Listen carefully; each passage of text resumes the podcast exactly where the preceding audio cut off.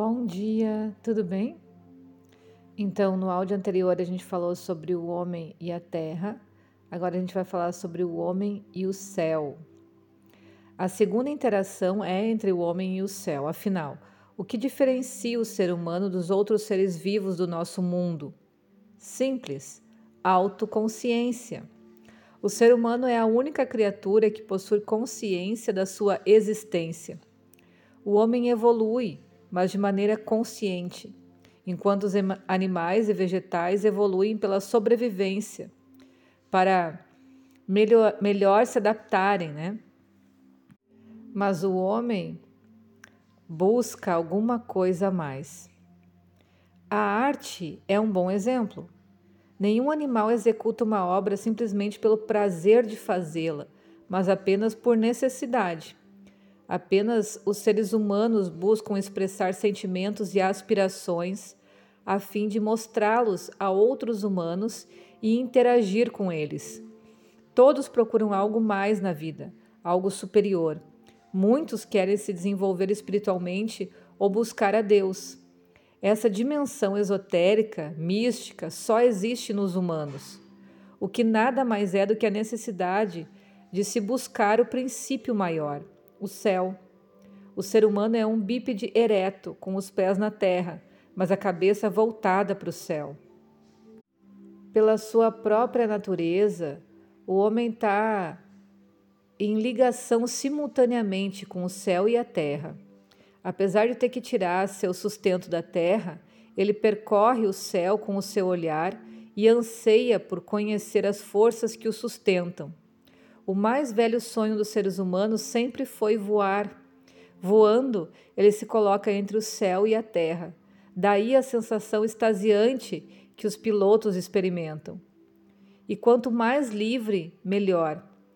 Procure entrevista com pilotos de, de asa delta, balonistas e paraquedistas, e aí a gente vai entender o que significa essa liberdade. Mas não se pode tender muito para um elemento apenas, né? O ditado olhe para o céu, mas mantenha os pés firmes na terra é bem claro. Qualquer aspiração que se tenha é benéfica, desde que não se esqueça das obrigações normais.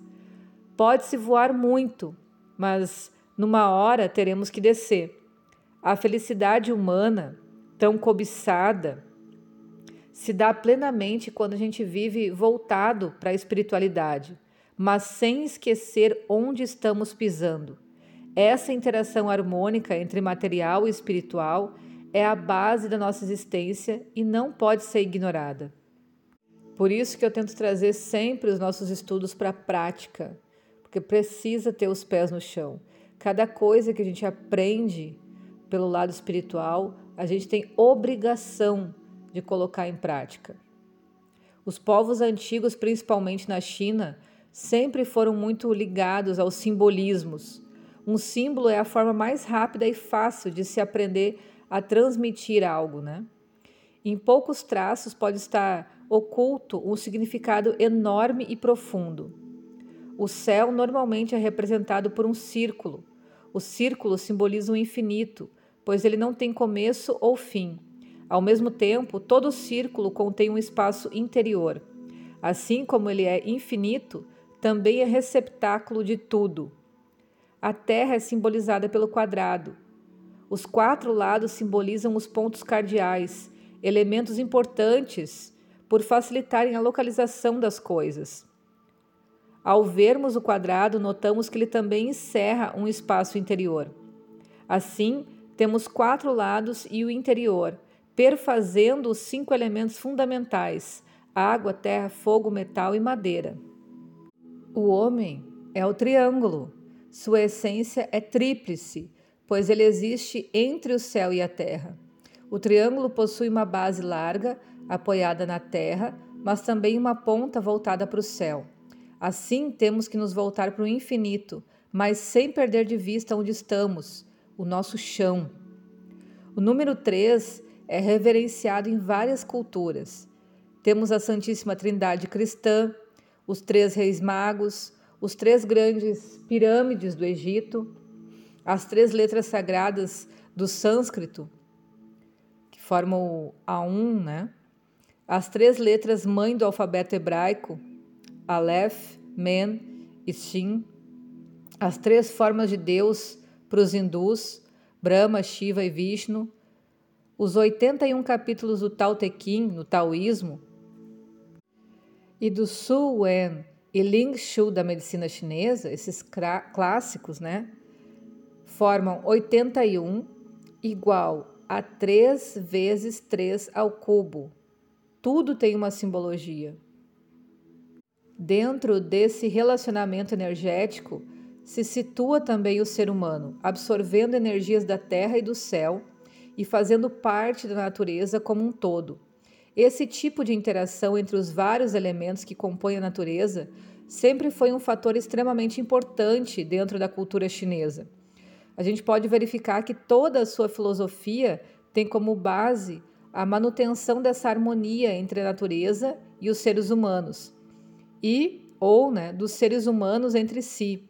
Manter laços harmônicos com tudo o que nos cerca é de vital importância dentro do pensamento chinês. E isso a Ayurveda também nos fala como um quesito de ter ou não saúde, quando a gente é útil ou não útil para a sociedade, quando a gente tem valores que contribuem com a sociedade, ou quando a gente uh, tem valores que não contribuem, né? Isso é muito importante, essa interação. Ainda mais para nos trazer saúde, leveza e pertencimento. Mas não entrando na manada e fazendo exatamente essas loucuras que a, que a civilização faz hoje em dia, né? Achando que está certo. Não, você tem que manter a sua consciência, entender o caos que está na mente das pessoas hoje em dia e saber o que fazer para trazer pelo menos um pouco de harmonia. A medicina céu, homem, terra é fundamental na concepção de universo do taoísmo de modo geral. Existem várias referências a esse princípio, como as três profundidades de introdução de agulhas na acupuntura, os três tesouros, que podem ser do céu, da terra, do homem e do tal, e os três dantiens, utilizados pelo Qigong, que são aquelas forças, né? a força uh, pequena, média e grande, que a gente falou anteriormente também. Como o homem se situa na camada intermediária entre o céu e a terra, ele se vê como um elemento sujeito à influência de ambos. Realmente, se tomarmos os meridianos de acupuntura, por exemplo, veremos que os meridianos yang descem das mãos para o peito e da cabeça para os pés, enquanto os meridianos yin fluem dos pés para a cabeça e dos ombros para as mãos. Imagina a figura do homem com os, os braços estendidos para o alto, né? E aí, com base nessa referência, se uma pessoa estender os seus braços para cima, estará em comunicação direta com o céu e terra, sendo parte de sua troca energética. E essas duas influências se encontram no meio do corpo, na região conhecida como Tantien inferior, nosso centro de energia, que a gente já falou uh, sobre isso, que é mais ou menos um palmo abaixo do umbigo, né? Ou quatro dedos abaixo do umbigo. Então a gente capta a energia do céu através de um ponto situado na palma das mãos e a energia da terra através do ponto na sola dos pés. Esses pontos de acupuntura são muito utilizados no Qigong e nas artes marciais. E quando a gente vai estudar os pontos marmas no Ayurveda, também a gente vai encontrar os mesmos pontos. E para representar os três níveis de interação, céu, homem, terra, as linhas inteiras e quebradas que representam o Yang e o Yin foram tomadas três a três, formando os trigramas. Duas linhas tomadas três a três resultam em oito combinações possíveis, os chamados oito trigramas. Então coloca aí na internet para vocês entenderem o que, que é esses trigramas aí, né? Uh, são três linhas em cima de três linhas, formando um total de seis linhas. E por trigrama a gente entende um desenho formado por essas linhas que podem ser inteiras ou interrompidas. As linhas inteiras, como a gente já falou, simbolizam o Yang, e as linhas interrompidas, o Yin. Um hexagrama seria um desenho formado por seis linhas, ou seja, dois trigramas sobrepostos. O número 3 tem grande simbolismo aqui, pois um trigrama possui três linhas e um hexagrama, três conjuntos de duas linhas. Esse número corresponde ao conceito do céu, homem e terra, que, que fundamenta a troca de energias no universo. Ok? A gente vai falar mais sobre isso, mas por hoje vamos até aqui. Beijo e até mais.